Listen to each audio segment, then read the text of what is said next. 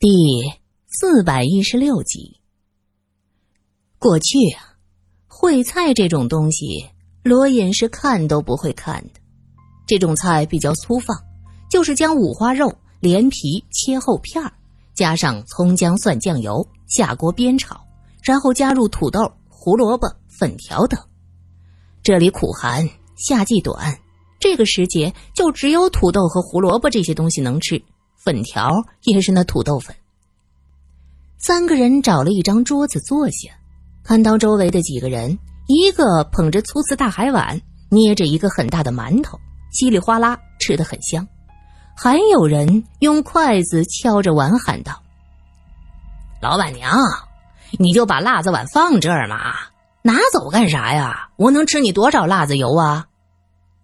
老板娘扭着腰肢过来，手里举着个小罐子，用汤匙小心的舀了一点辣子油，放在对方的海碗里。那男人伸手抓那罐子，老板娘笑嘻嘻的，手往后一扭，胸脯却迎上去：“你来呀，敢吃老娘的豆腐，我剁掉你的鬼爪子！”那人嘿嘿的笑着：“吃你豆腐，等我吃完这碗菜。”老板娘，你也太小气了哦！吃你点辣椒油，能吃的你卖身呐？老板娘娇滴滴扭着腰回身，一边走一边说：“哼，老娘倒是想卖身，你敢买吗？吃吃吃，一碗菜要吃掉半碗的辣子油，也不怕拔不出拉的你钩子疼。”苏三看了旺堆一眼。用很小声的声音问：“钩子，吃辣椒和铁钩子有什么关系啊？”旺堆正捧着茶碗，咕嘟嘟的喝着茶，被苏三这么一问，一下被呛住，瞪着眼睛趴在桌上，是一阵的咳嗽。罗隐看着苏三，脸有些红，轻轻拍他一下，在他耳边说：“钩子，就是屁股。”啊！苏三也闹了个大红脸，不好意思的低下头去，眼角瞟着老板娘，心想：这女人真可怕，什么话都敢讲。过了一会儿，小二和老板娘端着海碗过来，总算是缓和了彼此的尴尬。三个人是真的饿了呀！苏三看着盘子里三个大馒头，开心的拿起一个问：“我好像吃不了这么多，我吃一半。”剩下的给你。罗隐点了点头。这时，老板娘又端着那个辣椒油的罐子过来，笑眯眯的将罐子放下，加点辣椒吃，暖和又下饭。苏三礼貌的道谢。老板娘端了个凳子坐在他们对面，盯着罗隐笑道：“这位先生，这细皮嫩肉的，一看就不是这附近的。”我看你们可不像是从丽江来的，还有这位小姐，白白净净，玉龙那边都被晒得黑漆麻乌的，掉在地上不呲牙都找不着。旺堆正稀里哗啦吃着烩菜，看见漂亮的老板娘一双眼睛是长在罗隐身上，他很不服气，停下筷子说：“老板娘，我们西，嗯，我们丽江人怎么了？”老板娘站起身。走到旺堆的身边，伸手轻轻按着他肩头，接着低下头，脸也贴过去。苏三在一边看的是面红耳赤啊，心想这女人胆儿可真大，当着这么多人的面儿就敢公开调情。那女人贴着旺堆的耳朵，旺堆都能感受到她丰满的肉嘟嘟的唇蹭着自己的耳廓，那女人身上暖烘烘的香味儿。让他激动的浑身汗毛都竖了起来。只听那女人说：“你呀，浑身上下一股子骚臭味儿，一定是在西康吃牛羊肉、喝酥油茶喝多了，这一脸的汗都是膻味儿。”旺堆舔着脸笑嘻嘻：“嘿，臭男人，臭男人，男子汉大丈夫，要香喷喷的干什么？老板娘。”你这么香，都擦的什么呀？老板娘伸手推了他一把，哼，老娘我吃的唐僧肉。说着，扭着腰，翩然上楼，一边走一边吩咐：“二宝子，等到这三位客官吃完了，带他们去房间。”那大汉见老板娘走了，腾的一下起身，窜到苏三他们桌边，一把拎起辣椒油的罐子就跑。旁边几个客人看着他，笑道：“ 你小子就这么想吃辣子？真不怕钩子疼？”那人嘿嘿笑着，也不接茬儿，只忙着将辣椒油往自己的碗里倒。旁边的伙计龇牙咧嘴的看着，见那人倒完，急忙将碗抢过来，拿着就上后厨去了。那人哗啦哗啦吃着烩菜，嘴里还嘟囔着：“一点辣椒油都舍不得，真小气。”这个人可真喜欢吃辣椒。苏三暗笑，苏三和罗隐都是江南人，不太能吃辣的。倒是旺堆，刚才往碗里加了一大匙的辣椒油，大口咬着馒头，看苏三剩下半个放在盘子里，笑嘻嘻的说：“，苏小姐，我替你吃辣。”罗隐解释：“有的人呐，体力消耗大，吃点辣椒很下饭。”旺堆急忙挥着胳膊。啊，对，哎，我就是。三个人一路上很和谐。苏三发现旺堆是个可以的人，就是偶尔喜欢看女人。当然，对苏三他是不敢的。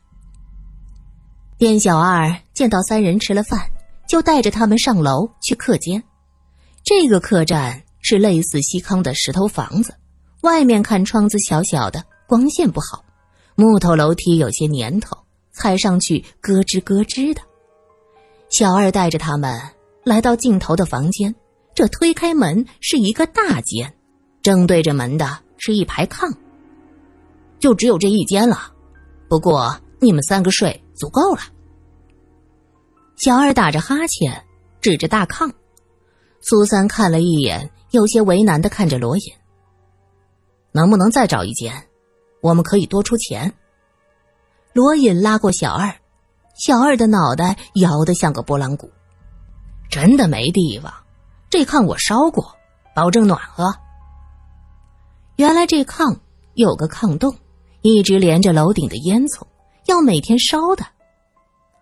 罗隐看向苏三，这边儿没事儿，出门不就这样吗？既然没有房间，那就算了。小二指着楼下。灶房有水有柴，要热水的话，估计要多半块钱，自己烧。说着，噔噔噔就下楼去了。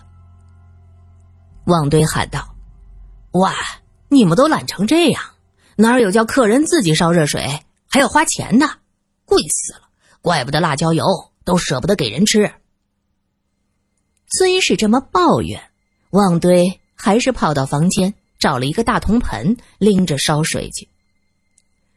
苏三将背包放下，轻轻拍了一下，小翠儿嘟囔一声：“没事儿。”小翠儿可能睡了。两个人脱掉皮袄，这时就听到楼下传来一声叫喊：“鬼呀！”是旺堆。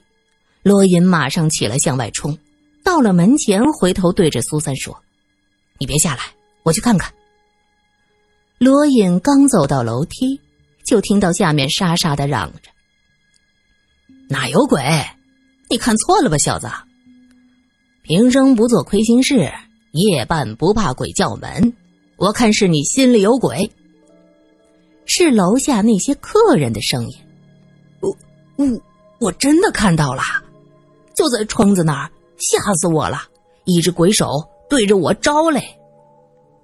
旺堆有些委屈，不停的解释。罗隐见大家都出来，就关上门，拉着苏三一起下楼。老板娘像是已经睡下了，听到声音才起来。她披头散发，掩着怀，一边走一边抱怨：“什么鬼呀鬼呀的！我看是你鬼叫吧？这大晚上浪叫什么？找你的五姑娘去！臭婆娘，你骂我！”旺堆在那西康，那也是土司帐下的人物。哪里容忍自己被一个女人奚落？行了行了，旺堆，到底怎么回事啊？你也不是个冒失人，你真看见了？苏三不想吵，急忙岔开话：“我去烧水。哎呀，你们这个旅店的人怎么都这么懒？烧火这种事儿还要让客人自己来，烧你几根柴要半块钱，又不是烧你大腿。”旺堆不满的抱怨。围观的几个客人闻言哄笑起来，还有人对老板娘是挤眉弄眼。老板娘的大腿是用来摸的，怎么舍得烧呢？老板娘气得柳眉倒竖。行了，别有的没的，说重点，你鬼叫什么呀？我这刚点上火，我就看到窗子那儿趴着一个什么？旺堆走到灶房的门前，指着那儿。这里边是一个大炕，连着火墙，一段铁皮烟囱一直穿到对面的窗户外。天色暗了很多，这灶房里是逼波逼波的烧着火，火光红亮，照着对面的窗户也亮堂的多。可是这里的窗户它不是玻璃的，而是一种黄白色的东西。苏三走到窗户前，伸手摸了一下。他惊讶的叫道：“这是皮！啊，我们这儿窗户上蒙的是牛二层皮。窗户上蒙着牛皮，那视觉上应该受限制。”罗隐对小二说：“麻烦你，小哥，你出门到窗户那站一下，可以吗？”小二不知道罗隐要做什么，可还是听话的走出去。他站在窗户外，大声喊道。行了吗？麻烦你往前点对，上半身靠上窗户。小二的上半身几乎贴在窗户上，趁着灶上的火光，能看到一个模糊的影子。你现在招招手。那小二听话的招手。旺堆指着那影子说：“呃，对对对，就是这样，招手。这手比他的大多了，有有这么大。”旺堆比划一下。苏三皱眉：“哪里有这么大的手啊？”“哎呀，所以我说是鬼手。”老板娘伸手拍着脑门：“哎呀，过分了！哪有什么鬼手？我看是你心里有鬼，一定是看老娘我长得美，故意吓我，想让我对你投怀送抱。哼，癞蛤蟆想吃天鹅肉。”旺堆举着手：“天地良心！”我能对着佛祖发誓，我真的看到了一只很大的手，是鬼手。老板娘冷笑，转身扭着腰肢就走。行了行了，各位回各房，臭小子们，晚上给我老实点别尿炕啊！老板娘扭得很好看，几个客人像是被掐着脖子的鸭子，一个个伸长了脖子，眼睛贪婪的盯着他的臀部。